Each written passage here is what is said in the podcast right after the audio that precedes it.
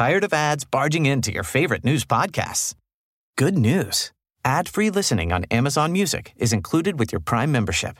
Just head to amazon.com slash ad-free news podcasts to catch up on the latest episodes without the ads.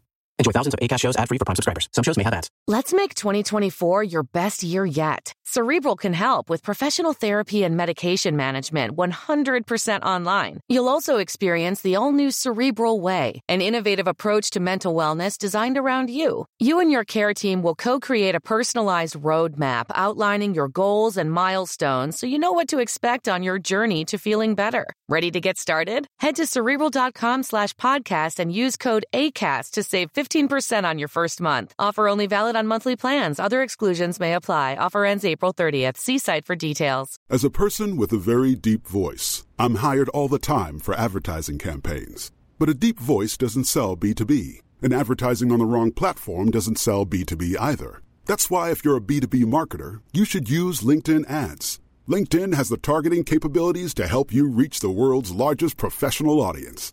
That's right, over 70 million decision makers all in one place. All the big wigs, then medium wigs, also small wigs who are on the path to becoming big wigs. Okay, that's enough about wigs. LinkedIn ads allows you to focus on getting your B2B message to the right people. So, does that mean you should use ads on LinkedIn instead of hiring me, the man with the deepest voice in the world? Yes. Yes, it does. Get started today and see why LinkedIn is the place to be to be. We'll even give you a $100 credit on your next campaign. Go to linkedin.com slash results to claim your credit. That's linkedin.com slash results. Terms and conditions apply.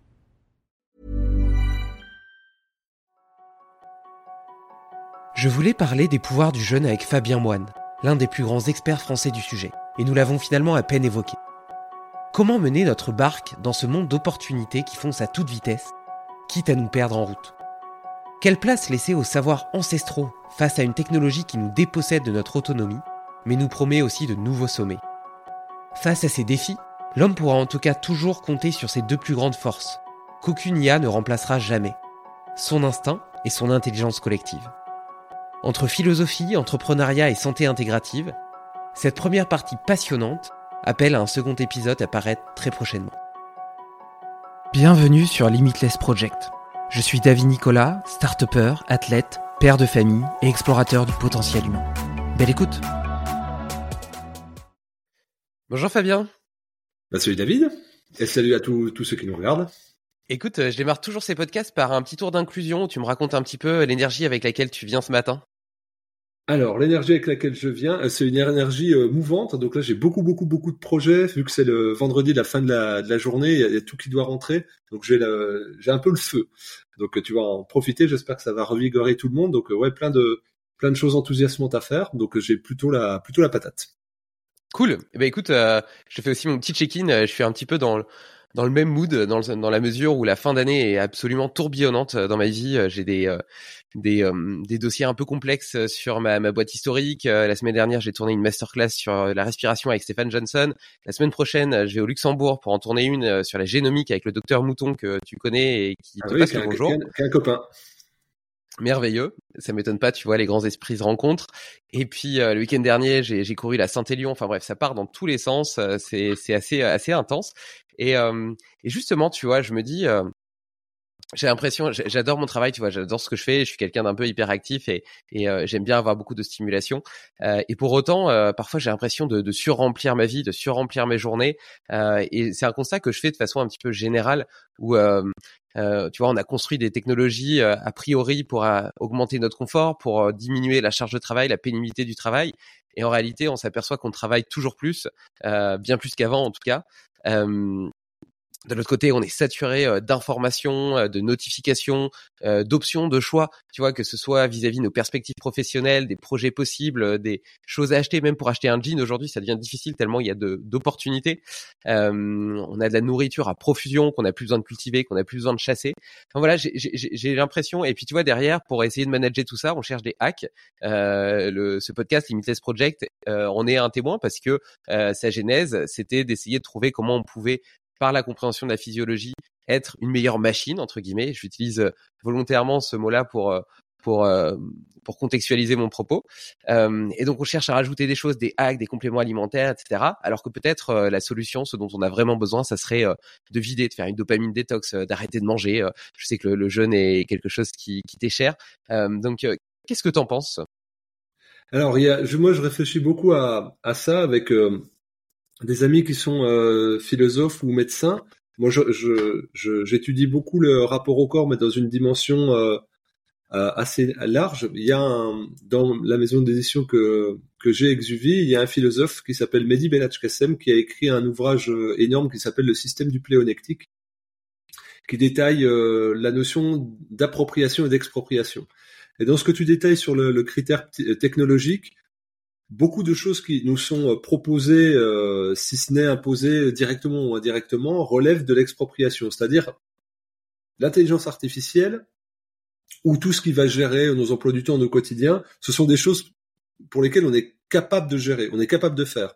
Il y a cette volonté bah, de s'en servir comme un outil de notre côté, voire d'améliorer ou de potentialiser ou d'augmenter, ce que tu disais. Mais souvent, ça va te demander beaucoup de ressources en temps, il va y avoir des bugs, mais ça ne sera jamais que, que l'artefact de ce que, de ce que tu peux faire. Donc, tu vas rentrer dans une dynamique où tu, tu, tu perds un certain savoir, ce que tu es chassé ou autre, tu, tu perds un savoir, tu, tu, il, il t'est exproprié, et pour que tu te le réappropries, il va falloir que tu augmentes en, en nouvelles connaissances, tout en ayant perdu les, autres euh, en lien avec le réel, que tu augmentes en connaissances pour la maîtrise technologique, pour te réapproprier quelque chose dont on t'a exproprié, il va falloir que tu payes pour ça, que tu penses du temps, de l'énergie et euh, du temps de cerveau.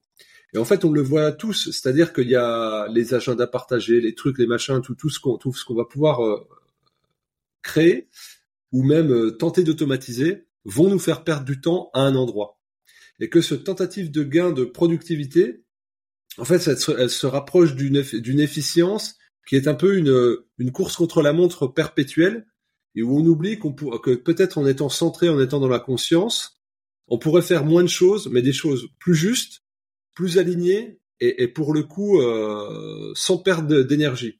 Et si on est dans, un rendement euh, de temps, euh, des, fois, on va euh, on va suroccuper, surinvestir des champs euh, desquels on a été exproprié ou on s'est exproprié pour tenter d'avoir une, une, une, remaîtrise tout en ayant perdu le savoir. Et pour la question alimentaire, c'est crucial. J'en parlais hier, euh, tu vois, avec un ami, puis avec mon fils qui a, qui a 10 ans, il me pose des questions sur l'alimentation, pourquoi on fait ci, pourquoi on fait ça, pourquoi on mange comme ci. Et tu te rends compte que on avait une maîtrise millénaire, ancestrale, qu'on a perdue en deux, trois générations, et qui vont nous demander un temps de réappropriation énorme où on va dépenser du temps en lecture, en vidéo, en documentaire, en recherche, en argent, en énergie, en expérience infructueuse pour réinventer la poudre. Typiquement la permaculture ou les régimes historiques. Le nombre d'heures que des centaines de milliers de personnes comme nous qui cherchent passent du temps à étudier la permaculture et à étudier le régime ancestral, alors que si tu, si tu pensais ton temps à méditer, à te relier à la nature, tu, ou à parler aux anciens, tu obtiendrais les mêmes effets sans être passé par un artefact technologique. Euh, et, et, ça, c'est vraiment quelque chose qui, qui, est, qui est pour moi euh, extrêmement important. Quand j'ai quand j'ai réfléchi à, faire de la supervision sur des thérapeutes, c'était ça l'idée. C'était de dire, en fait, j'ai eu de la chance. Moi, j'ai euh, j'ai j'ai rencontré des anciens, des vieux thérapeutes, tu vois, qui avaient au moins 80 ans, 75 ans, donc ils te font prendre des itinéraires bis. Et je me dis, c'est cette évolution personnelle que j'aurais eue, euh, d'apprentissage euh, euh, euh, artefactuel par le livre ou par la, vidéo, sans passer par le, le contact humain, par exemple, m'aurait privé de ces itinéraires bis. Et en fait, tu reviens toujours vers l'humain comme solution finale. Et que la technologie, quand tu ne la maîtrises pas intégralement, quand elle n'est pas euh, employée comme un outil, et c'est très dur en fait, parce qu'on a tous l'illusion de, s'en servir comme un outil, et c'est le but hein, de, de, de, de, ce commerce du, du pléonectique, eh bien, en définitive, tu vas plutôt perdre du temps et de l'essence. Et donc moi, ce que, ce que j'essaye de faire, et c'est dur parce que c'est un mouvement qui est contraire, à tout, à tout ce qui est euh, macrocosmique, on va dire, tout ce qui, tout ce qui nous entoure, c'est de tenter de chaque fois de revenir à une forme de, de, de justesse, d'épure est de me dire quelle est la personne ressource, quel est le témoin du vivant qui va me permettre de saisir dans, dans ma conscience et ensuite dans mon intellect pour euh, euh, valider dans la matière ce que je veux voir comme amélioration dans ma vie? Et le mirage artefactuel, pour moi, est limité. Donc, c'est-à-dire que là, grâce à la technologie, on, ne peut pas se rencontrer physiquement. On va utiliser la technologie, une webcam, un micro, euh, une, bande passante, et c'est très bien. Euh, moi, pour faire des documentaires, je vais utiliser des caméras 6K, je vais utiliser des tables de montage, je vais utiliser, et c'est très bien. Mais à un moment donné, il faudra quand même que je fasse des conférences débats. À un moment donné, il faudra que je rencontre un, un directeur photo pour monter en compétence, et la technologie ne va pas me permettre de monter en compétence. Là, par exemple, tu as des outils euh, d'intelligence de, artificielle inclus dans les logiciels de montage, ce qui, ce qui peut te permettre de faire des montages. Moi, j'ai des, des, bugs de son que je débunk avec le, je débug avec l'intelligence artificielle, c'est incroyable.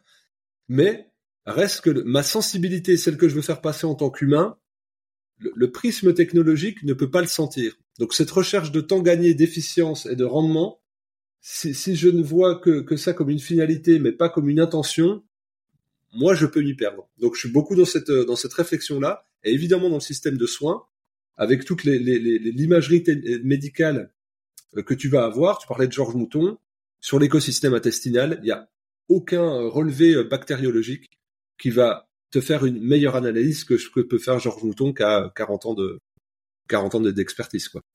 Donc les deux, pied, pied frein, pied accélérateur. Non, c'est c'est super intéressant et notamment cette cette cette reconnaissance du savoir ancestral euh, des anciens justement euh, tu vois je trouve qu'on a tendance à parquer euh, nos, vieux nos personnes âgées dans des EHPAD à les trouver comme à trouver que c'est plutôt un poids plutôt qu'une ressource. Et je trouve que c'est un petit peu l'image qui est véhiculée par notre société. D'ailleurs le, le, simple concept de la retraite est un concept qui suppose que une fois que tu as donné et que tu as travaillé, eh ben, tu sers plus à rien et donc euh, tu peux profiter un petit peu de la vie et puis euh, mourir tranquillement de ton côté, euh, si possible, sans trop faire de vagues. donc, et, et, je trouve que justement la, la, technologie est un catalyseur de cette perte de connexion à, l'humain parce que tu as l'impression que tout ce qui est nouveau, tout ce qui est plus brillant, tu vois, un documentaire, etc., quelque chose qui est plus actuel, entre guillemets, aura une valeur en termes de connaissances, de savoir, de philosophie qui est, qui est beaucoup plus forte. Et après, sur cette, sur cette perte d'autonomie, et, le parallèle que tu fais avec l'intelligence artificielle, euh, c'est vrai et en même temps c'est grâce à cette perte d'autonomie qu'on a pu s'hyper spécialiser. C'est parce qu'il y a des gens qui s'occupent euh, à ma place euh, de chasser, de cultiver, etc. Enfin pas de chasser mais d'élever de, des bêtes, de cultiver, de construire l'ordinateur que j'utilise pour parler avec toi, la caméra, etc que moi je peux me concentrer sur je peux concentrer mon temps sur d'autres d'autres sujets qui me passionnent et puis apporter de la valeur par ce biais. Donc je pense que c'est aussi et, on en revient à cette question de l'humain parce que quelque part, c'est grâce à cette collaboration euh, extrêmement fine et puis peut-être à l'échelle mondiale qui est unique dans le règne animal que l'humain est capable de créer, de produire, de construire, d'innover autant euh, parce qu'il a pu euh, s'hyper spécialiser et s'interconnecter avec les autres. Et, et, et, justement, dans cette hyper spécialisation, il faut voir ce que tu acceptes de perdre en termes d'autonomie, de savoir, et ce que tu veux garder, et ce qui va constituer et construire ton monopole personnel. Et donc, je pense que euh, tu, tu, parlais des, des ressources de l'intelligence artificielle pour, euh, par exemple, améliorer ta capacité à monter. Euh, je pense que si toi, tu es passionné par le, le, le contenu plus que par le contenant ou la forme, bah, probablement que c'est OK de, de, déléguer ça à une IA. Mais par contre, si tu es un réalisateur, un producteur et que tu as, vraiment une patte artistique et une sensibilité spécifique à ça, tu vas trouver que c'est un sacrilège de déléguer, de déléguer ça à, à une IA. Et de la même façon, moi, tu vois, j'utilise pas mal ChatGPT pour euh, des tâches administratives. Par exemple, il me fait euh, les PV de borne de ma boîte, euh, il m'aide parfois à, traduire des prévisionnels que je fais en PNL, etc., pour le présenter à des banques. Enfin, voilà, et tout ça, c'est des tâches que je trouve chiantes entre guillemets. Et donc là où je trouve que j'ai de la valeur, c'est pas dans le PV de borne, c'est dans le board que j'ai eu avant où j'ai distillé ma stratégie. Là où je trouve que j'ai de la valeur, c'est dans le prévisionnel que j'ai fait, qui est qui, qui, traduit une vision de l'avenir et euh, une réflexion sur les prochaines étapes de développement de ma boîte, mais pas sur sa traduction en un PNL euh, hyper bien structuré avec les amortissements, etc., qui est un langage comptable qui va seulement parler aux banquiers. Donc j'accepte de perdre ce savoir, de perdre cette connaissance, de perdre cette autonomie. Euh, parce que je considère qu'elle me permet de consacrer du temps à des choses qui me qui me qui me plaisent plus et sur lesquelles j'ai l'impression d'être aussi meilleur. Bah, en fait, dans, ce que tu disais dans les, dans les bilans, là, tu es dans un langage entre guillemets machine. C'est-à-dire que tu es, inclus dans un, inclus dans un process où va falloir que tu montres des tableaux d'amortissement, des prévisionnels, parce que et en fait ça, va être rationnellement audité. Ensuite, tu vas avoir ta capacité humaine à, à, emmener les gens dans tes projets pour qu'ils aient confiance dedans. Mais tout ce qui est au, départ, on est juste dans, dans, de la statistique, dans du chiffre, dans de l'algorithme. Donc là, évidemment, tu peux pousser le, curseur jusqu'au bout. Et moi, je suis d'accord avec toi sur l'hyperspécialisation. C'est les gens que je supervise en santé, je dis, ben, en fait, notamment en naturopathie, il y a une, erreur, c'est que tu as, 10 outils. Tu as 10 techniques, tu as le massage, euh, l'hydrothérapie, l'hydrologie, tout ce qui est hydrologie, euh, l'aromathérapie, la phytothérapie, l'alimentation, etc., etc. Bon, tu as 10 techniques. Et l'illusion, c'est de penser pouvoir maîtriser ces 10 techniques. Sauf que pour apprendre, en fait, t'as pas 10 000 solutions, faut être passionné. Tu peux apprendre par le labeur, par la répétition, c'est chiant, ou tu peux apprendre par passion. Et forcément, si, si, tu es amené à, étudier la naturopathie, par exemple, tu n'as que trois, voire quatre techniques maximum qui te bottent. Le reste, tu dis c'est cool, mais sans plus. Et moi, c'est ce que j'ai fait euh, euh, directement. Moi, c'était la respiration, l'alimentation et, l'aspect euh, détoxination et rapport au corps, on va dire thérapie manuelle, qui m'a importé. Le reste, que je, l'ai étudié, mais je l'ai, je volontairement mis de côté de, de mon apprentissage pour mettre une énorme quantité d'énergie sur le domaine alimentaire et sur le jeûne, notamment. Vraiment euh, très fort, c'était euh, surreprésenté. Et du coup, ça t'oblige à quoi? À te mettre en lien avec quand tu as des, des, des cas de personnes qui, qui auraient besoin d'avoir recours à une autre technique que tu ne maîtrises pas suffisamment, à avoir dans ton réseau quelqu'un qui est dans ton état de conscience et dans un, dans un champ de compétences euh, très puissant. Et là, c'est pour ça que moi, mon, mon credo aujourd'hui, c'est la santé intégrative, dans le sens où si tu mets ton ego de côté, tu reconnais que tu n'es pas bon euh, partout et que euh, euh tu besoin d'une addition de subjectivité pour comprendre un, environnement humain, c'est-à-dire le, problème euh, symptomatique d'une personne qui est beaucoup plus complexe que, le, nom de son symptôme.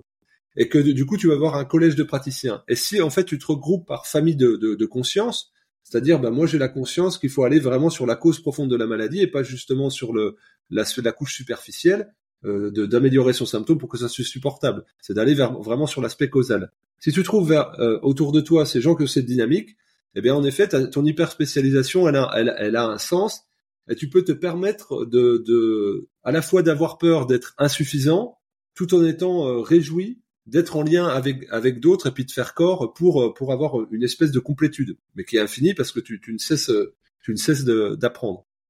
Donc derrière ce que je disais le l'expropriation, ce que, ce que je voulais dire, c'est pas l'aspect que l'autre, enfin, c'est que ça ne devienne plus que propriété de la machine. Par exemple, hmm. en médecine, aujourd'hui, tu as, euh, on, va te dire, tu as, beaucoup d'IA qui font les diagnostics. Donc, le, le, médecin est en train de se faire exproprier de son, de son savoir, c'est ce qu'on voit dans les facultés, et il y a une incompréhension entre le médecin qui a 75 ans, euh, médecin de campagne, et le jeu d'étudiant de médecine diplômé de 26 ans. Ils ne peuvent plus se comprendre parce qu'ils ne parlent pas la même langue. Et il y en a un qui va voir l'autre comme perdu, puis l'autre comme obsolète. Et euh, il va lui dire, bah non, là en fait tu rentres les critères dans la base de données, et puis euh, à 78,14%, euh, cet amas de symptômes renvoie à telle pathologie, et donc là quand j'ai quand j'ai tapé euh, la touche entrée, ça m'a donné tel traitement en prophylactique. Et donc là ça, ça crée un énorme problème, alors que l'autre avec son expérience, son nez, va dire ouais il y a ça, mais moi d'expérience, parce que j'ai vu, j'ai calculé un, à peu près, un, médecin peut voir 250 000 patients différents dans sa carrière. Et ben sur les 250 euh, 000 patients que, que j'ai vus, euh, dans ma base de données interne, en fait, parfois, quand il y a ça, il y a aussi ça. Et c'est ça, c'est ce qu'on trouve chez les médecins internistes. C'est-à-dire, ils vont trouver des, des, des hyper spécialistes. Personne ne trouve dans, dans, dans, dans la médecine. Tu vas les voir ils cogitent, ils se grattent la tête et ils voient ce que personne ne voit parce que eux, ils ont une vue euh, d'ensemble. C'est un peu les grands sages de, l'hôpital. Et moi, je pense qu'on a besoin de, référentiels. Ça devrait être euh, le maire, ça devrait être, euh, oui, le, le, le, grand pont de l'hôpital. Ça devrait être le, grand sage d'un mouvement comme celui de l'Hormèse ou comme tu vois, comme Maurice Debar l'était pour le froid ou comme Wim Hof aussi. Enfin, bref, l'espèce de, de référence où quand tu as un questionnement interne, quand tu as un doute, quand même le collectif n'arrive pas au consensus, T'as quelqu'un qui amène un savoir énorme qui ne peut pas être catalysé euh, ou par un humain, difficilement par un groupe humain là qui s'appelle les disciples, et encore moins par une technologie. C'est plutôt dans ce sens-là où je voulais y aller. En fait, c'est cette à, la technologie va, va échapper cette espèce de subtil, cette espèce d'instinct, cette espèce d'intuition qui, à un moment donné, de la même façon que tu auras un banquier en face de toi, bah, écoutez, tous les voyants sont au rouge ou à l'orange pour votre projet, David. Mais il y a un truc. Pour moi, il y a un truc dans l'air du temps, là, ça correspond. Et, moi, je vais faire le forcing. Et j'ai droit à deux jokers dans, dans, dans, mon année pour prendre des risques avec ma direction. Et ben, moi, j'en mets un sur vous. Et moi, c'est ça que j'aime, en fait. C'est ce truc-là irrationnel, mais qui est fondé sur un, une intuition tellement forte qu'elle ne peut pas être fausse. Est-ce que tu vois ce que je veux dire? Ouais, je vois complètement ce que tu veux dire. Et d'ailleurs, euh, euh, c'est marrant parce que tu vois, cette intuition, euh, c'est quelque chose qui a toujours guidé ma vie d'entrepreneur, même si j'en ai jamais vraiment eu conscience. J'ai toujours pensé être quelqu'un d'extrêmement cartésien et pragmatique, et puis de fonder mes décisions sur des choses factuelles et puis un plan stratégique, alors qu'en réalité, tout ça était basé sur euh, justement euh, un ressenti, une vibration, une idée, une envie.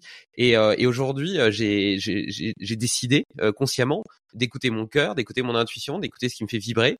et je trouve que la vie est beaucoup beaucoup plus facile lorsqu'on fonctionne comme ça, parce que quelque part, il n'y a pas de mauvaise décision parce que en fait, t'es es sûr d'être, si t'es aligné, t'es sûr d'être sur le bon chemin. Et quoi qu'il se passe, que ce soit positif ou négatif, quelque part, c'est juste là pour te faire grandir et évoluer vers vers tes valeurs hautes. Euh, donc euh, donc ouais ouais, ça me parle, ça me parle énormément et euh, et je trouve ça je trouve ça hyper intéressant. Et en même temps, dans, dans les deux dans les deux exemples que tu cites, le, le, jeune interne qui croit à fond à l'algorithmique et puis euh, l'autre qui justement est vachement connecté à son instinct parce qu'il a été renforcé par des 200 200 000 euh, patient et donc euh, autant de, de petites euh, mémoires sémantiques qui restent dans sa tête et qui peuvent s'allumer parce que le cerveau va voir une corrélation avec l'une ou l'autre, ce que ce que la machine ne saura pas voir. Et eh ben, je trouve que des deux côtés il y a un risque pour autant. Du côté du jeune du jeune du jeune interne, c'est de faire d'avoir trop foi en la technologie, trop foi en, en l'algorithmique, trop froid en, en lui-même et en, le fait qu'il a des, des, des, connaissances qui viennent juste de sortir, tu vois, qui sont toutes fraîches et donc qui sont à la pointe de, de ce qui se fait. Et à l'inverse, euh, du côté de, de, du médecin un peu plus ancien, euh, c'est euh, une forme d'immobilisme euh, que je vois souvent malheureusement, où justement dans cette hyper spécialisation, bah t'as tendance à creuser, creuser, creuser dans ce que tu fais et à pas avoir suffisamment de flexibilité mentale pour t'ouvrir aux évolutions de la société, euh, aux nouvelles recherches, aux nouvelles découvertes, aux nouvelles technologies, euh, qui pour autant sont aussi pleines de promesses. Et, euh, et c'est comme ça que tu te retrouves avec des, des, je sais pas, des médecins du sport à 60 ans qui te, qui te disent que si tu as une tendinite, il faut que tu fasses deux mois d'arrêt complet, alors qu'aujourd'hui on sait très bien que le corps et les tissus ont besoin de mouvement pour pour se réparer, etc. enfin voilà, tu vois, tu vois ce genre d'exemple. Mmh. Alors, il y a, tu vois, je vais, je vais, ça, me ramène un exemple très très récent. Alors moi déjà, le, le, sur le fait de, de, tendinite ou de douleur, moi c'est, alors c'est, bon, on, on connaît Pierre Dufresne euh, en commun, c'était très très très drôle. Je vais raconter un, donc une anecdote. J'ai eu une fracture de fatigue il y a euh, 4 ans sur le plateau tibial, donc c'est extrêmement extrêmement douloureux. Et donc euh, c'était opération et repos. C'était ce qui était recommandé unanimement à 100%. Et moi je, je, je ressentais mouvement mouvement. Donc je me suis, euh, donc je vais voir euh, donc le radiologue, ensuite moi, bref médecin, c'est euh, opération repos, et je vais voir toute une palanquée d'ostéo très réputée. Ils se tous repos. Moi, je sens mouvement. Donc je m'inscris à une salle de sport, ce que j'avais jamais fait, basic fit, hein, vraiment low cost, mais à 4 minutes de chez moi. Et tous les jours, pendant une heure, je fais du vélo. Comme ça, je suis dans l'axe, tac, tac, tac, tac, tac, je fais ça. Et euh, il y a un ostéo qui est excellent, neuf mois d'attente de rendez-vous vers chez moi, il touche mes fibres, il me dit mais non, toi tu as besoin de mouvement en fait, parce que ta caractéristique, ton dans ton particularisme, dans ton dans ta singularité euh, physiologique, tu, tu répares et tu cicatrises beaucoup plus dans le mouvement, et d'autres ça sera sur l'exercice limité, voire le repos temporaire. Et euh, donc je continue, je suis très content, quelqu'un qui m'écoute en plus, parce que moi je disais j'ai besoin de mouvement, les, gens vont à, contre-courant, donc ils peuvent éteindre ton intuition et la confiance que tu mets dans ton instinct y a aussi ça dans la délégation aussi de, pas que de la technique, mais dans, dans, dans une autorité. Euh, et une fois, Pierre Dufresne vient à, la maison. Et donc, on va à la salle de sport. Et moi, je mets, je fais, tu sais, du, du bike, du fractionné, et donc je lui montrais. Et donc, lui, il me fait aller au-delà de mes limites. C'est le titre de ton podcast. Au-delà de mes des, limites. Donc, Pierre Dufresne, tu vois, l'Ormez, même là-dessus. Je descends du vélo, je te jure, je tombe, euh, de toute façon, Pierre, si tombe, je tombe dans l'allée je suis, à deux doigts de vomir, je suis en PLS. tu vois, vraiment, il m'a poussé, mais euh, comme un dingue. Et donc, euh, je dis, mais je vais, je vais vraiment. Et lui, il était mort de rire, que je rigolais, mais je rigolais pas, moi. J'étais vraiment à la limite de vomir, donc je mets dix minutes à récupérer. Je me relève, et là, pendant trois jours, il est resté trois jours à la maison, pendant trois jours, plus aucune douleur dans la jambe. En fait, ça avait, ça avait, euh, l'hyperactivité dans les tissus avait généré une, une détente et un effet antalgique ce qui était absolument contre-intuitif et opposé à toute forme de, de représentation et de conseil que j'avais pu avoir. Donc ça, c'est la première chose. La deuxième chose, j'ai un, un copain qui me demande un conseil pour une de ses amies, enfin pour sa, compagne en fait, euh, qui a des gros, qui a des, qui des gros soucis. Donc euh, moi, on vient me voir, bah, évidemment comme euh, praticien en santé euh, naturelle. Donc elle a vu des tonnes de, de, de, de, praticiens, etc. Et moi, je pense à un traitement même médicamenteux. Je suis pas médecin, hein, mais, mais c'est ça qui me vient instinctivement. Un antiparasitaire, euh, euh, mais euh, médical. Je dis bah du coup faut que tu ailles voir un médecin. Par contre, il faut que ça soit très fortement dosé. Mais ça n'a ça n'a aucun sens. Mais moi je l'ai entendu de plein de médecins. Donc je dis bah donne cette piste là au médecin qui peut-être va essayer. Le médecin donne le traitement. Je crois qu'il est trois fois la, dose. Elle a sorti des verres blancs de 15 cm dans ses selles. Là où aucun traitement naturel depuis 10 ans n'avait fonctionné. Donc c'est-à-dire que moi j'ai dû sortir de mon champ de compétences pour me dire là on me demande un travail dans un endroit où tout a été investigué, il me reste peut-être 2 ou 3% d'action. Eh ben peut-être que si je mets mon cerveau à l'envers, si je raisonne avec là je fais le lien entre le jeune interne et l'ancien, moi je j'essaye souvent de faire ça. Je me mets à l'opposé de mon paradigme. Et je, change de perspective et de prisme de lecture. Et je me dis, ben en fait, c'est ça. Si vraiment j'avais une grande connaissance, sans doute qu'il faudrait faire ça, sauf que je l'ai pas. J'ai cette intuition par euh, porosité de remèdes qui m'ont été donnés avec les, les, les, médecins avec qui j'échange, fait ça et, et, ça fonctionne. Mais c'est pas grâce à moi, c'est grâce euh, au filtre que j'ai enlevé pour redevenir poreux. Et à un moment donné, je pense que c'est ça, cet aspect enfantin, léger qu'il faut garder, d'être euh, très stimulé par la découverte et la nouveauté. Et puis avec, tu fais un ensemble. C'est pour ça que moi, je, je, je ne vois pas d'autre solution que la santé intégrative. Ça, c'est euh, sur le point du développement humain, sur les points du, de, de l'assemblage de la connaissance, sur le, point de, de, de, ne pas prendre de risques et d'évoluer en permanence, euh, tu es confronté à des gens qui, qui cherchent le meilleur, qui mettent leur ego, leur orgueil de côté pour se mettre au service à la fois de la connaissance et de la pratique expérimentale. Ouais, ouais, bah, c'est intéressant hein, de remettre la curiosité en réalité au premier plan. Et d'ailleurs, euh, ça va beaucoup plus loin que la santé intégrative. C'est même une, une forme de, de remède pour euh, nos, la société qui est de plus en plus rapide parce que cette incompréhension entre le médecin de 60 ans et puis euh, le jeune interne de 25, euh, il existe aussi potentiellement entre les parents et leurs enfants et puis à toutes les strates de la société entre les vieux et les jeunes. Et je pense que l'une des seules façons de ne pas se sentir désadapté ou en tout cas de ne pas comprendre le monde dans lequel on vit, c'est de rester curieux tout au long de sa vie justement, de garder ce mindset de croissance, de continuer à expérimenter de nouvelles choses, à se former, à découvrir et puis à, à ne pas s'enfermer dans une forme de dogme ou de philosophie de vie ou de croyance euh, qui, tu sais, j'ai l'impression qu'on aime bien chercher des autoroutes, chercher la formule, la solution parfaite, et puis une fois qu'on l'a trouvé, ok, c'est bon, je l'ai trouvé, maintenant je continue dessus et je m'enferme de plus en plus. Alors qu'en réalité, euh, je trouve que la vie c'est un chemin, il est, il est sinueux, il est rempli d'obstacles, et c'est pour ça qu'il est beau aussi. Et il y a qu'en la reprenant qu'on peut rester entre guillemets adapté, qu'on peut rester fit euh, vis-à-vis de vis-à-vis d'un monde qui évolue à toute vitesse. Et, et je fais juste une parenthèse parce que j'aime bien ton ton exemple là sur la sur ta fracture de fatigue parce qu'il m'est arrivé à peu près la même chose euh, l'année dernière. Euh, je me suis mis à courir parce que je voulais préparer une Spartan Ultra. Et, euh, et donc évidemment j'ai j'ai trop rapidement augmenté le volume parce qu'en réalité courir est tellement naturel que facilement tu peux tu peux augmenter euh, tu peux augmenter rapidement. T'es pas limité par ta force musculaire comme tu pourrais l'être avec des poids et, euh, et, donc je me suis fait au bout d'un mois et demi ou deux mois une fracture de fatigue euh, euh, au tibia, enfin au fibulaire et au fibula. Et, donc j'ai au début je savais pas trop et puis après j'ai été voir un médecin du sport qui m'a conseillé repos complet, qui m'a dit de faire un IRM. Mais pour l'IRM, il y avait un mois et demi d'attente, etc. Enfin, et moi j'avais, j'étais sur ma prépa, puis en plus j'ai j'ai besoin de faire du sport, de bouger, donc je me sentais pas bien avec ça. Le, le diagnostic me, me convenait pas, donc j'ai acheté le bouquin de la clinique du coureur que j'ai trouvé hyper intéressant par ailleurs. Super. Et euh, d'ailleurs, j'ai reçu euh, Blaise Dubois sur ce, sur ce podcast. Euh, on en a un petit peu parlé. Et qui proposait un protocole rempli de bon sens, extrêmement simple, où tu cours, tu marches une minute, tu cours une minute, et puis tu fais ça 10 minutes. Et, et si ta douleur elle dépasse 2 sur 10, ben t'arrêtes. Et tant que tu dépasses pas 2 sur 10, c'est bon. Et si le lendemain matin, en te réveillant, t'as mal, euh, et ben tu, te reposes. Et si t'as pas mal, tu peux continuer petit à petit augmenter la charge. Alors ça fait bizarre parce qu'en réalité, là-dessus sur ce protocole, j'aurais couru que 5 minutes, tu vois. Mais petit à petit, comme ça, je me suis remis en mouvement. J'ai guéri ma fracture de fatigue. J'ai jamais été faire l'IRM. J'ai jamais fait le repos complet dont tu parlais.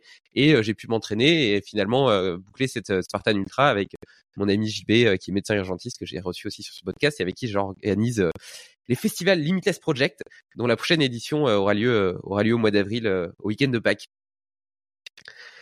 Et ouais, vas-y. Non, non, vas-y. C'est hyper intéressant ce que tu dis sur euh, justement ce, ce, ce besoin de mouvement, puis surtout de cette écoute, parce que là, il te renvoie encore une fois à ton bon sens. T'as mal, t'arrêtes. Comme les gens te disent, quand je mange ça, j'ai mal au ventre. Bah, le mange pas. Puis les gens ils te regardent comme ça. Bah oui. Et quand quand je fais ce mouvement-là, j'ai mal. Bah fais fais pas ce mouvement ou fais le moindre. En fait, ça paraît bête, hein. Ça, paraît hyper bête. Et c'est pour ça que quand je parlais d'expropriation, c'est que par la connaissance, par la rationalisation, par le process et le protocole, on est capable de, de, ce bon sens-là. Et moi, je reviens au jeûne, souvent parce que c'est l'épure totale qui te renvoie à ton, à ton ressenti pur et qui te met, qui te confronte à tes peurs. Parce qu'au final, qu'est-ce qui va, qu'est-ce qui va te limiter? Ta peur. Je pense que tu, sais que c'est quelque chose, c'est un sentiment que tu dois énormément investiguer dans, dans tes podcasts, parce que les, les, les, personnes ont du mal à explorer leur potentiel, souvent par peur. Bien sûr. Par peur d'eux-mêmes, euh, par peur de sortir de, de la représentation qu'ils ont d'eux-mêmes, par peur de l'image de l'autre, par peur de l'échec. Enfin, c'est tout un, c'est tout un tas de peurs. Et donc, euh, il y a la peur de la blessure ou la peur de pas faire assez. Ouais, c'est clair que ça fait bizarre de faire une sortie de 10 minutes où tu cours juste 5 minutes. Mais en fait, si c'est ça la, la voie de sagesse, eh ben, c'est comme ça. Alors que là, c'est structuré dans un bouquin par quelqu'un qui a une expertise. Mais si on s'écoutait tous, on, on y arriverait à ça on y arriverait euh, vraiment, sauf qu'on doit avoir un, petit maître, euh, soit à l'intérieur de nous, soit à l'extérieur, qui arrive à nous à nous remettre au, bon euh, au bon tempo. J'avais sorti un bouquin, un des premiers livres que j'ai sorti avec ma maison d'édition, c'est Ultra Finisher de Eric Bonnot. Lui, il a fait plus de 100 ultra trail, donc des courses de plus de 100 km. Il en a fait 120, il a fait il a fait troisième à l'UTMB, enfin bref, c'est un bon copain. Et lui, il avait il, m'a dit j'ai repassé des paliers quand je, t'ai écouté parce que ça l'a vachement euh, inconforté quand il m'a entendu qu'on pouvait courir à jeun. Et lui, maintenant, il court ses marathons à jeun. Et pour lui, c'était impensable. Et, il s'est mis à, 60, à plus de 60 ans à, performer un peu plus en changeant euh, une zone de certitude pour lui. Et ça, c'est la, ça, c'est la vraie évolution. C'est quand tu es capable de remettre sur le tapis en, en permanence tout ce que tu as construit, tout ce que tu as euh, érigé. Et là, tu augmentes ton cercle d'apprentissage, que ce soit avec des gens ou des, des accès de connaissances. Et moi, je ne vois, je ne vois la vie euh, autre, autrement que par, euh, enfin pas autrement que, que par ça. C'est pour ça que je fais des bouquins.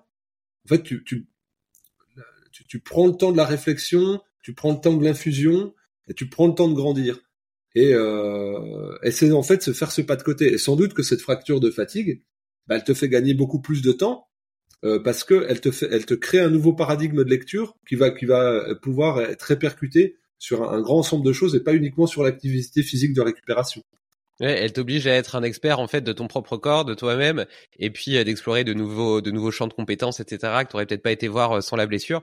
Et d'ailleurs, j'avais entendu, euh, j'avais entendu une stat assez hallucinante qui montrait que les, les sportifs de très haut niveau, donc sportifs olympiques, champions du monde, etc., qui duraient le plus en réalité, c'est ceux qui s'étaient blessés relativement tôt dans leur carrière parce que ça leur avait déjà ça les avait obligés à s'arrêter pendant une, certaine durée, tu vois, et à se recentrer sur eux-mêmes, à revoir leur pratique, à revoir leur charge d'entraînement et euh, revoir aussi peut-être ce management du stress, parce qu'on pense au stress physique, mais on oublie peut-être euh, toutes les autres formes de stress en fait qui viennent se cumuler et puis qui remplissent euh, cette chasse d'eau pour reprendre le modèle de, de Guillaume Millet autour de autour de ça.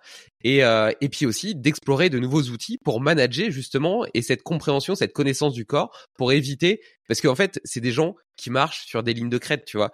Ils sont euh, ils sont l'expression du plus haut potentiel humain mais ils sont en équilibre entre deux abîmes et un pas de côté et ils tombent en fait et c'est la chute.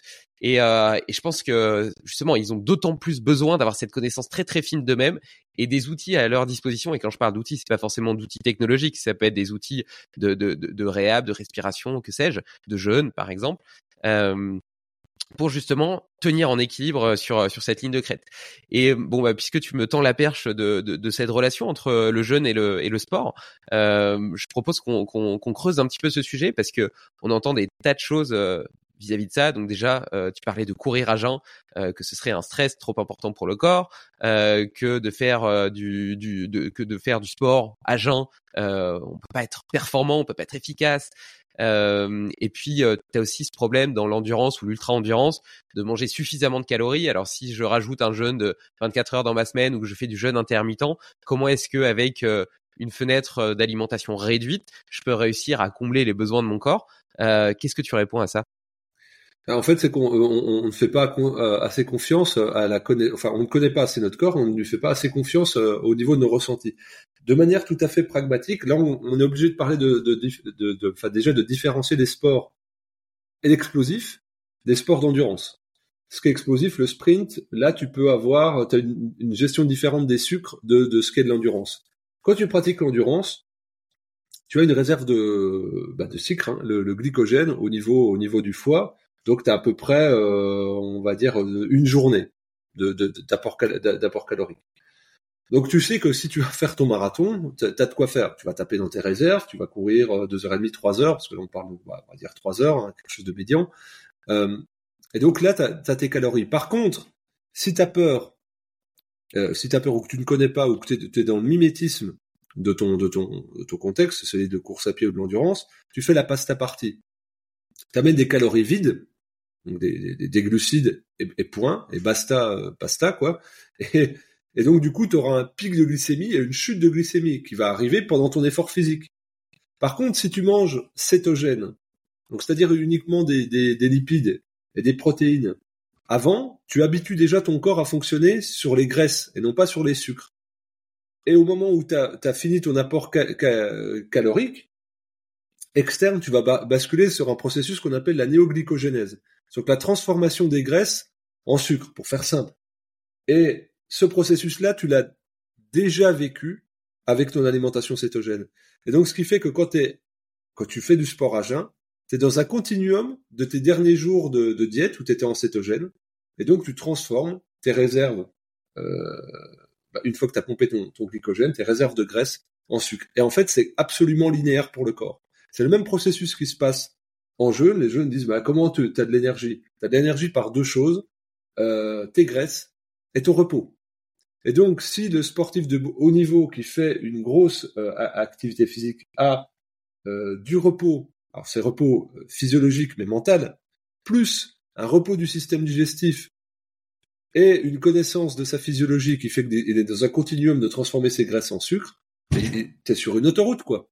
Et moi j'ai travaillé bah, bah, avec des des champions, hein, champions d'Europe d'apnée, euh, gardien gardien d'équipe de France de sport collectif de très haut niveau, champion d'Afrique de, football. Voilà, vraiment euh, avec des, des très sportifs. Et tu voyais les, les points de, euh, de blocage, les points de peur, et où ils étaient tellement rationnels sur le fait d'anticiper, et que l'alimentation venait comme un doudou affectif plus que, sur un apport calorique. Il faut que j'ai ça, sinon il va y avoir ça. Il faut que j'ai ma petite dose de, sucre en, gel euh, au 17e,4 km euh, sinon, euh, je vais faire une hypo et puis je vais devoir m'arrêter sur le sur la route. Et ça pourrait arriver parce que sa tête pourrait le programmer pour ça.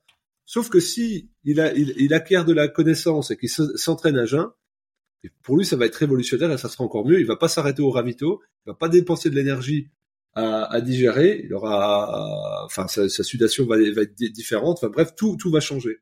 Et donc pour moi c'est un, c'est une autre étape que tu que tu passes. On parlait d'un exemple, c'était un donc champion euh, d'Europe de, de, de euh, pardon d'apnée, apnée euh, dynamique. Donc c'est très technique. Et là, pour montrer que vraiment la tête contrôle tout. Donc là, on faisait, on faisait le coaching sur la bouffe, bon, sur la respiration, il n'y a pas besoin de moi, et euh, sur la voilà la préparation alimentaire, qu'est-ce qu'il devait manger. Il y a plusieurs épreuves dynamiques dans le dans, dans l'apnée. Euh, dans l'apnée, c'est c'est euh, avec palme, sans palme, enfin bref, as différents trucs. Et donc lui, sa spécialité, c'est le euh, sans palme, je crois de mémoire. Donc il fait, il fait, désolé.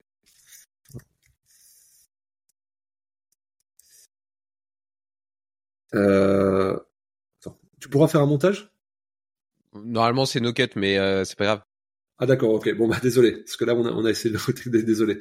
Euh, et donc du coup la la la lui, il se met vraiment dans son, dans son, dans, quelque chose qui est très, euh, très efficient et ce programme et il doit être champion de France. Pour être champion de France, c'est sûr qu'il va être champion de France. Il se met une grosse pression, il gère son alimentation comme un dingue, il fait huitième.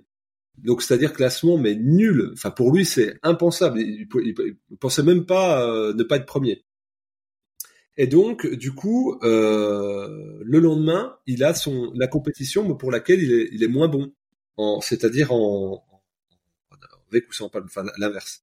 Le soir au restaurant il se bouffe une énorme côte de bœuf et euh, frites plus il prend deux fois des profiteroles au chocolat. Donc en gros bah j'ai perdu euh, ma compétition elle est à donc je laisse, je laisse tomber quoi. Tu sais, c'est puis le dégoût plus bah, l'auto sabotage, enfin tout, tout le truc qu'on connaît quoi.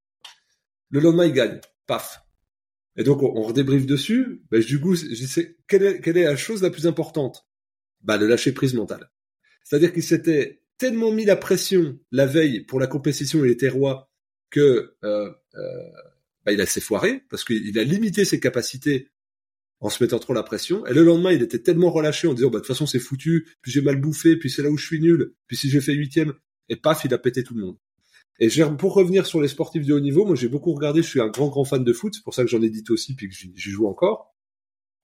Et en fait, j'avais regardé ceux qui, ceux qui avaient des carrières courtes, ceux qui avaient des carrières longues. J'ai remarqué que ceux qui avaient des carrières très courtes, euh, souvent avaient commencé le très haut niveau très jeune. Donc, ils n'avaient pas encore fini leur maturité de croissance il n'avait pas été accompagné pédagogiquement, comme on le voit avec beaucoup de jeunes qui sont cramés. Et là, on voit bah, la petite pépite de, de, l'Espagne, Gavi. Tout le monde disait il y a deux ans, ouais, c'est incroyable, c'est le joueur qui a fait le plus de matchs euh, au monde. Il a fait 68 matchs cette saison, c'est fantastique, c'est vraiment le truc. Et là, il prend un, an de blessure. Deux ans après, bah, c'est logique. Son corps est à peine en formation, on le, traite comme quelqu'un qui a maturité physiologique à 27-28 ans. On lui a mis des, entraînements de très haute intensité on ne sortait pas dans les, dans les matchs. Et ceux qui duraient très longtemps. Et très souvent, il y avait une blessure longue, d'au moins six mois, une fracture. Ce qui en fait, tu, tu dois régénérer ta, ta, fracture osseuse, mais en fait, c'est l'ensemble de ton corps que tu régénères, c'est l'ensemble de ton esprit que tu régénères. Tu sors du mode compétition, donc c'est-à-dire euh, stress chronique, tu ne voyages plus, tu te ressens sur ta famille, tes besoins, tu vas être dans un peu de ludique, et tu, tu te mets en perspective. Tu te dis, maintenant, ce milieu-là, il est quand même vachement euh, superficiel. Puis c'est pas mes amis, c'est mes collègues de travail. Je suis avec eux 24 heures sur 24, 7 jours sur 7 en déplacement. Tu recrées un autre cercle et tu te crées un équilibre, une harmonie que tu n'aurais pas pu avoir en étant au cœur de la machine. Et puis tu as les personnes que j'appelle exceptionnelles qui, elles, durent sans euh, blessure, comme Cristiano Ronaldo. Parce que si tu, si tu regardes comment il gère sa santé, il est euh, méticuleux dans tout. C'est-à-dire que le gars va te dire, bah moi, moi j'ai, pris le spécialiste du sommeil. Il me dit, faut pas dormir 8 ou 9 heures. Il faut faire des séquences de cycle complet d'une heure et demie, mais 5-6 fois dans la journée. Donc lui, il dort une heure et demie, il se réveille, il fait ses affaires, il se recouche une heure et demie, et il fait ça plusieurs fois dans la journée. Il connaît parfaitement le jeûne, il connaît le jeûne intermittent, il, il, il, dit, bah ouais, c'est pour ça qu'il y avait un truc très célèbre où on le voit, il prend Coca, euh, Coca, je sais pas si t'avais vu ça. Si, si, si, si, ouais ta Coca qui plonge, qui, qui perd 7% le lendemain. Magnifique. Parce que le mec, il dit non, moi, je veux pas être associé à ça parce que je suis tellement focalisé sur maîtriser mon corps et comme tu disais, comme une machine, entre guillemets, que je peux pas me permettre ça. Et si tu regardes, il est jamais blessé. À part un, gros tacle, il n'a jamais de blessure musculaire, il a jamais les tendons, les ligaments, ça tient. Il a 38 ans, il est toujours au top. Bon, après, moi, je vais pas, dans l'équation pour mettre le dopage. Peu importe. Moi, je veux dire, bah, de toute façon, tout, tout le monde pourrait y être. Donc, je sors ça de l'équation euh, en, en disant ce, mec-là investit. Je suis pas grand fan, mais objectivement, il n'est pas blessé, il est sur la durée. Et donc pour moi, tu as ça, tu la blessure, avec tout le contexte globalisant en dehors du repos physiologique, euh, l'étude du corps poussée euh, où vraiment tu, tu surdétailles, ou alors euh, bah, le, fait d'être d'être médian. Et en fait, tu regardes que ta qualité technique intrinsèque par rapport à ton activité, bah, c'est pas ce qui est le plus important c'est comment tu vas travailler autour pour potentialiser euh, à, fond en définitive. Et un, quelqu'un comme Ronaldinho, qui avait sans doute plus de talent technique qu'un Cristiano Ronaldo, bah une carrière euh, finalement très courte de 4-5 ans, euh, parce qu'il a une hygiène de vie absolument dégueulasse. Et moi, j'aime beaucoup ça en fait, et ça me sert de support pédagogique parce que ce sont des, personnages médiatiques qui sont connus dans le monde entier et dont tu peux tu, tu peux dresser des choses. Et et d'ailleurs, tu, tu, le vois que c'est un petit peu le secret, euh, le secret maintenant des sportifs de très haut niveau de pas parler de leur diète parce qu'ils ont ils ont trouvé leur truc, ils veulent pas le partager parce que évidemment d'un point de vue concurrentiel ça se fait pas, mais ils ont tous leur coach nutritionnel et ils se battent pour avoir les meilleurs et ils prennent tous des coachs en dehors des coachs qu'ils ont déjà qui sont fournis par leur par leur par leur club en général si, si on parle football. Je te parlais tout à l'heure de Guillaume Millet qui a mis au point un concept, le concept de la chasse d'eau. Et donc en gros l'idée c'est que euh, euh, à chaque fois que tu rajoutes du stress, donc ça peut être un stress physique euh, lié à une activité physique ou bien du stress émotionnel, un manque de sommeil, etc. Et ben t'as comme une chasse d'eau dans ton cerveau qui se remplit. Et donc le cerveau garde toujours une petite zone de sécurité et au bout d'un moment, lorsqu'elle est atteinte, il coupe, il coupe les, il coupe l'effort. Et donc c'est ça qui fait que tu t'arrêtes, que la performance s'arrête. Donc il y a plusieurs stratégies pour éviter, enfin pour améliorer la performance, c'est soit diminuer cette zone de réserve, soit euh, diminuer le débit de remplissage de la chasse d'eau, soit partir avec une cuve vide. Et là, en fait, ce que tu me partages euh, vis-à-vis des exemples que tu m'as donnés avec ton apnéiste qui s'est lâché euh, lors de son repas parce qu'il pensait que tout était foutu, ou bien ces sportifs qui se sont blessés et qui pendant 5 mois, 6 mois ont pu se recentrer sur eux-mêmes euh, et donc sur leur famille, sur les choses qui étaient vraiment importantes et diminuer leur stress mental, c'est qu'ils arrivent du coup à vider cette cuve. Euh, J'en viens à la question suivante. Comment est-ce que toi tu te régénères? Euh, Justement, on, on l'a dit tout à l'heure, euh, tu, on fait plein de choses, on est des gens passionnés, tu as, tes maisons d'édition avec Zuvi, euh, tu donnes des cours, tu fais des congrès, euh, tu accompagnes des gens dans le jeûne. Enfin bref, tu as plein de casquettes comme moi. comment est-ce que comment est-ce que dans tout ça justement tu te régénères? Euh, alors, en jouant avec mon fils, beaucoup. C'est-à-dire, euh, là, en ce moment, on joue aux fléchettes. Ça fait plusieurs semaines. Euh, il est, tu sais, quand t'es gosse, t'as, des, des monomanies ponctuelles. Donc lui, c'est fléchette, fléchette, fléchette. Donc, ben, on fait des, on, il rentre de l'école, jette le sac et, on claque, on fait des fléchettes là-dessus. On va faire, donc je me, je me relie beaucoup à, bah, à l'instant enfantant de mon, de, de, de mon fils. Et donc ça, ça c'est la première chose. Euh, la musique, beaucoup euh, de, la musique, mais qui n'est pas euh, est très aérienne, dans laquelle je peux me diluer, et, et le souffle. C'est vraiment le souffle, moi, qui et, va dire tout ce qui est création, écriture.